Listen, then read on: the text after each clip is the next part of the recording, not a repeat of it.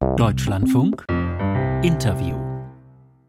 In Zeiten der Klimakrise, des teuren Umbaus der Wirtschaft, unseres sonstigen Lebensstils, dazu in Zeiten nach der Pandemie, in Zeiten des Krieges und in Zeiten gestiegener Preise, sowieso auch gestiegener Zinskosten, ist die Haushaltsplanung besonders spannend. Was können, was müssen wir uns leisten? Das ist die Frage an die Ampelkoalition die da ja vor allem bei FDP und Grünen oft unterschiedliche Auffassung hat. Sei es, welche Projekte Priorität haben, sei es aber auch bei der Frage, woher das Geld kommen soll. Über all das kann ich nun sprechen mit Katharina Dröge. Sie ist eine von zwei Vorsitzenden der Grünen Bundestagsfraktion und nun am Telefon. Guten Morgen. Schönen guten Morgen. Frau Dröge, hat Christian Lindner da nun rechtzeitig die Reißleine gezogen? Also es ist richtig, dass der Bundeshaushalt jetzt noch nicht verabschiedet wird, weil die Koalition sich noch auf Prioritäten verständigen muss. Sie haben das ja selber gerade auch in der Anmoderation gesagt. Das ist ein Vorgang, der nicht ungewöhnlich ist. Wir Grünen sagen sehr klar, auf der einen Seite braucht es solide Finanzen und der Haushalt der Bundesrepublik Deutschland ist auch sehr stabil aufgestellt. Und auf der anderen Seite werben wir dafür, den Haushalt so aufzustellen, dass er auch zukunftsfest ist. Das heißt beispielsweise mit Blick auf Klimaschutz und die Bekämpfung von Kinderarmut auch die richtigen mhm. Prioritäten setzt. Dafür braucht es Geld, viel Geld, Milliarden. Wie groß ist die Diskrepanz? Also der Finanzminister selber hat gesagt, dass alle Ressorts gemeinsam Mehranmeldungen in Höhe von 70 Milliarden Euro angemeldet haben. Da wird man sich natürlich darauf verständigen müssen, was davon nicht kommt. Aber auf der anderen Seite gibt es auch Spielräume im Haushalt, die noch nicht ausgeschöpft wurden. Beispielsweise beim Abbau der umweltschädlichen Subventionen. Darauf haben wir uns im Koalitionsvertrag verständigt. Da ist es möglich, noch Milliarden an zusätzlichen Spielräumen zu schaffen. Und hier gibt es bislang noch keinen Vorschlag des Finanzministers. Wir Grünen werben dafür, dass wenn man sich um knappe Mittel unterhält, dass man dann als erstes auch das macht, was im Koalitionsvertrag vereinbart ist. Sie glauben also wirklich, dass da in dem letzten Planung noch so viel Spielraum ist, dass man diese, Sie haben es jetzt gesagt, über 70 Milliarden Euro irgendwie rauskriegen könnte? Ich habe ja gesagt, auf der einen Seite muss man da schon über Prioritäten sprechen und auf der anderen Seite gibt es Spielräume in Milliardenhöhe, beispielsweise bei der Reform des Dienstwagenprivilegs, bei der ökologisch-sozialen Reform der Pendlerpauschale, im Bereich des Flugverkehrs, bei Steuervergünstigung für fossile Brennstoffe. Das ist eine ganz lange Liste an Maßnahmen, die übrigens eine doppelte Dividende bringen würden. Viele davon sind im Verkehrsbereich. Und da hat ja gleichzeitig Volker Wissing große Probleme, die Klimaziele einzuhalten. Wenn man hier rangehen würde, würde man also auf der einen Seite den Bundeshaushalt entlasten und auf der anderen Seite etwas Positives für den Klimaschutz tun. Und deswegen aus meiner Sicht eine Win-Win-Situation, wo ich gar nicht verstehe, warum wir dann nicht rangegangen sind. Aber wenn Sie all diese Punkte gerade aufzählen, nur nennen, dann stelle ich mir gerade von meinem geistigen Auge schon vor, wie Ihr Koalitionspartner, die FDP, darauf reagieren würde. Also ist der Streit da nicht schon wieder vorprogrammiert? Richtig ist, dass wir uns noch nicht auf Prioritäten miteinander verständigt haben. Das schaffen übrigens gerade alle drei Koalitionspartner nicht. Deswegen sprechen wir ja miteinander darüber. Deswegen sind die Eckwerte noch nicht vereinbart. Und wir Grünen werben aber an der Stelle für etwas, was aus meiner Sicht auch der Koalitionsvertrag so abbildet. Matthias Mittelberg von der CDU, stellvertretender Fraktionsvorsitzender, dafür zuständig auch für Finanzen, der sagt oder nennt das Ganze?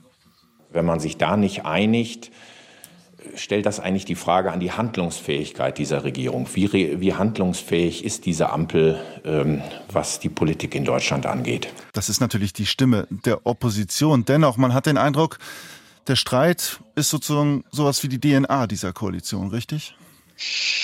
Also auch wir Grünen bedauern, dass es so viel öffentliche Diskussion in der Koalition gibt. Wir wissen, dass die Menschen von einer Regierung eigentlich erwarten, dass man Dinge miteinander klärt und dann gemeinsam in die Öffentlichkeit tritt. Also da appelliere ich wirklich an alle drei Koalitionspartner, das weniger öffentlich zu tun. Mit Blick auf die Handlungsfähigkeit haben wir allerdings im letzten Jahr in einem extremen Krisenjahr gezeigt, wie handlungsfähig wir sind. Wir haben das Land sehr sicher durch eine schwierige Zeit gebracht, Milliarden bewegt, um soziale Unterstützung zu leisten und auch die Ukraine zu unterstützen. Das heißt, handlungsfähig ist diese Koalition, weniger Streit wäre gut. Mhm. Die SPD-Parteichefin Saskia Esken, die fordert jetzt ein weiteres Sondervermögen, 100 Milliarden Euro für die Bildung. Ist das jetzt der richtige Weg? Also einfach Sondervermögen außerhalb des Haushalts? Also wir haben ähm, ein Sondervermögen beispielsweise mit dem Energie- und Klimafonds. Wir Grünen könnten uns grundsätzlich auch vorstellen, beispielsweise die Schuldenbremse so zu reformieren, dass Investitionen stärker möglich sind. Das ist allerdings in der Koalition nicht äh, vereinbart. Deswegen sagen wir, lasst uns auf das konzentrieren, was vereinbart ist. Und dazu gehört aus meiner Sicht beispielsweise die Kindergrundsicherung. Wir haben klar gesagt, wir müssen Kinderarmut in diesem Land bekämpfen. Jedes fünfte Kind ist von Armut bedroht. Das ist nicht akzeptabel. Und hier brauchen wir eine Entscheidung. Also Absage an diesen weiteren Sondervermögensvorschlag. Mit uns kann man über solche Dinge reden. Ich glaube, da muss die SPD eher mit der FDP sprechen. Mhm. Christian Lindner, der schließt Steuererhöhung kategorisch aus. Andere Stimmen fordern eine neue Debatte, beispielsweise über eine Vermögenssteuer. Was sagen Sie? Auch das gehört zu den Dingen, die im Koalitionsvertrag nicht vereinbart sind. Deswegen werden wir da mit Sicherheit dann auch nicht zueinander kommen. Dass wir Grünen diesem Projekt gegenüber auch grundsätzlich offen sind, das ist hinlänglich bekannt. Aber ich glaube, solange wir die Dinge, die im Koalitionsvertrag vereinbart sind, noch nicht angehen, müssen wir nicht über die Dinge reden, die nicht im Koalitionsvertrag vereinbart sind. Deswegen werben wir beispielsweise für den Abbau umweltschädlicher Subventionen oder auch für die Umschichtung von Mitteln im Bundeshaushalt. Wir haben gesagt, es muss mehr Geld in die Schiene gehen, weniger in den Straßenneubau. Auch da kann man beispielsweise Gelder einfach umschichten, um Spielräume zu schaffen. Das sind die Möglichkeiten, die man angehen kann. Und auf der anderen Seite, was auch nicht vereinbart ist, sind Steuersenkungen. Und hier ist der Finanzminister selber in die Öffentlichkeit gegangen, hat gesagt, er sieht noch Spielraum für weitere Steuersenkungen. Das ist aus meiner Sicht jetzt nicht die richtige Priorität. Und wenn er dort noch Spielräume und Geld sieht, dann sollten wir die jetzt erstmal dafür verwenden, die sinnvollen Projekte zu finanzieren im Bereich Klimaschutz und im Bereich Bekämpfung von Kinderarmut. Da muss also noch gesprochen werden. Frau Dröge, am Wochenende gab es aber auch eine Einigung, das wollen wir nicht verschweigen, bei einer Wahlrechtsreform. Ist das jetzt der Durchbruch? Also wir als Fraktionsvorsitzende haben das klare Ziel in den Ampelfraktionen, dass wir diese Woche im Deutschen Bundestag die Reform des Wahlrechts abschließen. Aus meiner Sicht sind wir das den Menschen schuldig, die viel zu lange, schon seit zehn Jahren darauf warten, dass der Deutsche Bundestag sich darauf einigt, ein Wahlrecht zu bekommen, das dann auch in der Lage ist zu verhindern, dass der Bundestag einfach immer wieder mhm. deutlich größer wird als gesetzlich vorgesehen. Und dass das so eine Hängepartie war, das verstehen die Menschen nicht mehr. Und gerade weil uns das selber betrifft als Abgeordneten. Allen Fraktionen gibt es Kollegen, die sich dann fragen müssen, sind wir noch mal dabei? Gerade deshalb schulden wir das den Menschen zu sagen, hier schaffen wir was und ich bin sehr optimistisch, dass wir das als Ampelfraktion jetzt auch schaffen. Verstehen denn die Menschen, dass es zukünftig für einen Sieg im Wahlkreis automatisch nicht mehr einen Platz im Parlament gibt? Das ist mit Sicherheit etwas, das man an diesem Vorschlag erklären muss. Allerdings wird in den allermeisten Fällen auch unser Vorschlag weiterhin dazu führen, dass die Person, die im Wahlkreis Erste ist, dann auch mit einem Direktmandat in den Deutschen Bundestag einzieht. Auf der anderen Seite ist das Verhältniswahlrecht, also die Zweitstimme, das, was den Kerncharakter unseres Wahlrechts ausmacht und am Ende dafür sorgt, dass wirklich jede Stimme auch Gewicht hat.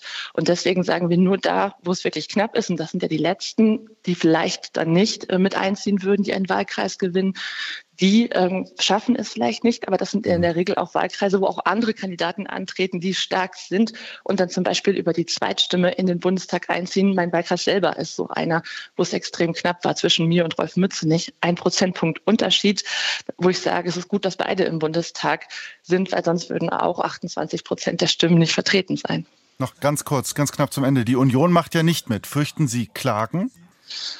Also wir werben sehr dafür, dass die demokratische Opposition diesem Vorschlag zustimmt. Wir haben auch ähm, viele Gespräche mit der Union geführt. Es wäre auch in den vergangenen Legislaturperioden gut gewesen, sich da gemeinsam zu verständigen. Wir haben da sehr konstruktiv mitgearbeitet. Klagen kann ich nicht ausschließen, aber wir haben das sehr gut mit Verfassungsjuristen geprüft und sind sicher, dass wir da auch einen verfassungsfesten Vorschlag vorlegen. Katharina Dröge, eine von zwei Vorsitzenden der Grünen Bundestagsfraktion. Heute Morgen live hier im Deutschlandfunk. Vielen Dank für das Interview. Ich danke Ihnen. Auf Wiederhören.